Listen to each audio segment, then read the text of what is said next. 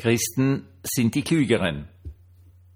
Also ich möchte es zumindest hoffen, weil schließlich bin ich ein Christ. Und es ist natürlich logisch, dass jeder Mensch immer sagt, die Vereinigung, der man angehört, ist die besonders gute, weil sonst wäre man ja komplett Depp und wäre dort nicht Mitglied. Aber ich möchte Ihnen dann erklären, warum Warum? Und zwar sage ich aber zuerst was anderes. Ich liebe den Mittwoch. Ich liebe den Mittwoch deshalb, weil ich da meine besten Klassen habe. Das ist so eine Freude. Es ist so genial, diese jungen Leute zu sehen, ihr religiöses Interesse zu sehen. Dann, äh, da sind sogar ein ganzer Trupp von Leuten dabei, die in diversen Pfarrgemeinden mitarbeiten. Das ist ein Traum. Herzlich willkommen zum Tagebuch eines Pfarrers von eurem Hans Spiegel, eurem Pfarrer im Internet. Christen sind die Klügeren aus dem einfachen Grund, weil wir heutzutage auch ganz massiv verarscht werden. Also wer glaubt denn noch diesen alten Blödsinn etc. Werfen wir mal einen kleinen Blick in die USA. In den USA spielt sich jetzt ein ganz lustiges Theater ab mit Herrn Trump. Und das ist eine faszinierende Geschichte. Herr Trump hat jetzt mindestens drei große Strafverfahren. Das eine läuft noch immer wegen dieser Bestechungsgeldgeschichte an diese Pornodarstellerin und ob das irgendwie so ein veruntreibtes Geld ist oder was weiß ich was, worum es dabei geht. Das ist irgendwie sehr schwierig zu verstehen. Das zweite ist sehr einfach zu verstehen. Läuft auch in New York, äh, dass er seine finanziellen Verhältnisse falsch angegeben hat, sich auf gut Deutsch unglaublich viel reicher dargestellt hat, als er ist, damit er möglichst billige Kredite kriegt und das ist eine ziemlich äh, harte Geschichte. Also die ist, die ist wirklich äh, eine brutale Geschichte. Das dritte ist dann das Allerbrutalste. Das ist nämlich ein Prozess, äh, wo es darum geht, dass er da Akten mitgenommen hat und Staatsgeheimnisse verraten hat. Und das ist alles für den Herrn Trump sicherlich nicht lustig. Es ist auch nicht lustig für seine Familie, das muss man jetzt einmal sagen. Gerade eben noch mussten seine beiden Söhne aussagen vor Gericht, haben sich da nebenbei bemerkt, nach den Berichten, die ich gelesen habe, ganz furchtbar verhalten. Ja, wie sollen sie sich verhalten, bitte? Sie werden sich sicherlich nicht gegen den Vater richten. Und ich weiß gar nicht, ob das in Österreich überhaupt möglich wäre, gegen einen Verwandten ersten Grades, glaube ich, muss man nicht aussagen, aber äh, vielleicht war das auch gar nicht so, sondern da ist es eben bei diesem äh, Prozess in, in New York drum gegangen, wie viel sind also diese ganzen Immobilien überhaupt wert und so weiter und so fort, dass dahingehend die Fragen waren und ja nicht eine Aussage direkt gegen den Vater oder wie auch immer. Da kenne ich mich jetzt nicht aus. Aber es war natürlich zu sehen, wie furchtbar peinlich das den beiden Söhnen war und was die da für einen Unsinn geredet haben. Es ist umgegangen, sie sind zwar die Geschäftsführer gewesen, haben aber überhaupt keine Ahnung. Sie haben einfach nur irgendwas unterschrieben, was ihnen die Buchhalter vorgelegt haben und die Buchhalter sind die Bösen. Also peinlichst äh, bis zum geht hin nicht mehr. Aber jetzt muss man eins dazu sagen, was sollen denn die Söhne machen? Was sollen sie denn machen? Gut, sie müssen einfach einen Vater verteidigen. Das geht ja nicht anders. Ja, heute ist äh, die Tochter dran, die Ivanka Trump. Da weiß man noch nicht, was die tun wird. Aber es geht um Folgendes.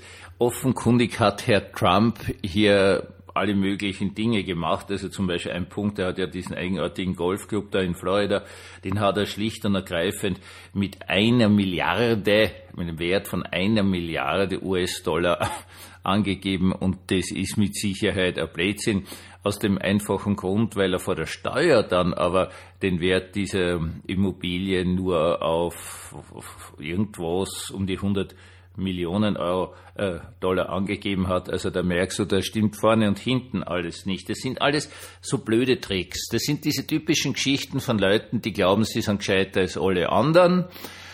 Und ja, und jetzt passiert was ganz Spannendes. Und deswegen sind Sie gescheiter, wenn Sie solche Sachen nicht machen. Bedenken Sie doch, was Sie, wenn Sie Kinder haben, Ihren Kindern schon erspart haben, indem Sie nicht solche äh, Machinationen, heißt das gut österreichisch, gemacht haben. Ihre Kinder mussten niemals vor Gericht auflaufen und dort in unglaublicher Peinlichkeit dumme Dinge sagen, um sie zu verteidigen. Ist es nicht schön? Was haben Sie alles Ihren Kindern erspart? Ich habe das einmal mitgekriegt, äh, eines meiner Kinder ist, wie er noch und sie noch in die Schule gegangen sind, hat es da eine Verhaftung damals gegeben in Bischofshofen und das Kind dieses verhafteten und dann auch verurteilten Mannes, sagen wir mal so, das hatte dann in der Schule nichts zu lachen. Auch das haben sie ihren Kindern erspart wir wollen, wir können jetzt weiterreden. Wir können jetzt weiterreden über die große Anzahl der Prozesse gegen ehemaligen Bundeskanzler Kurz. Wir können weiterreden über Herrn Benko mit seinen eigenartigen Geschichten. Äh, ist alles vollkommen uninteressant. Wir reden über ein, eines weiter.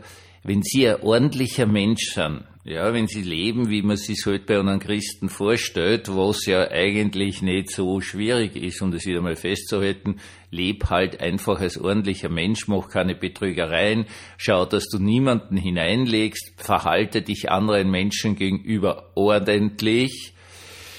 Jo, äh, dann haben sie ihren Kindern, ihrer Familie, ihrem ganzen Umfeld, dem Arbeitsplatz, an dem sie arbeiten, unglaublich viel erspart. Unglaublich viel erspart. Sie haben sich natürlich selbst auch sehr, sehr viel erspart. Ja? Sie haben vielleicht manchmal sich gedacht, ja, warum bin ich nicht so wie die? Und manchmal hat man das Gefühl, die sind alle so. Was nicht stimmt, natürlich, es sind Ausnahmen.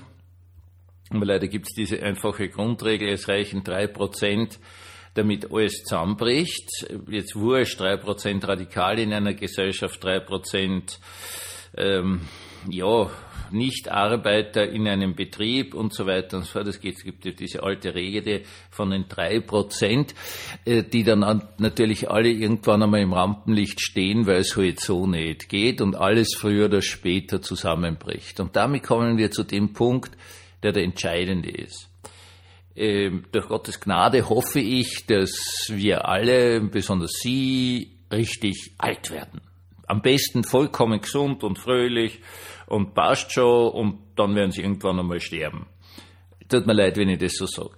Und dann ist halt auch so eine unglaublich spannende Frage, wo spielt sie dann so vor dem Sterben ab?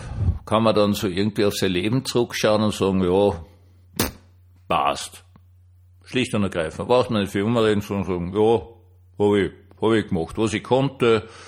Den Rest vergibt mir der liebe Gott, aber ich bin eigentlich zufrieden. Oder werden Sie dann beim Sterben Sie zurückerinnern und Sie denken, mein Gott, wie viel Scheiße habe ich eigentlich gebaut? Und deswegen, meine Lieben, sind Christen die Klügeren. Und ich wünsche Ihnen allen einen wunderbaren, behüteten, gesegneten Abend.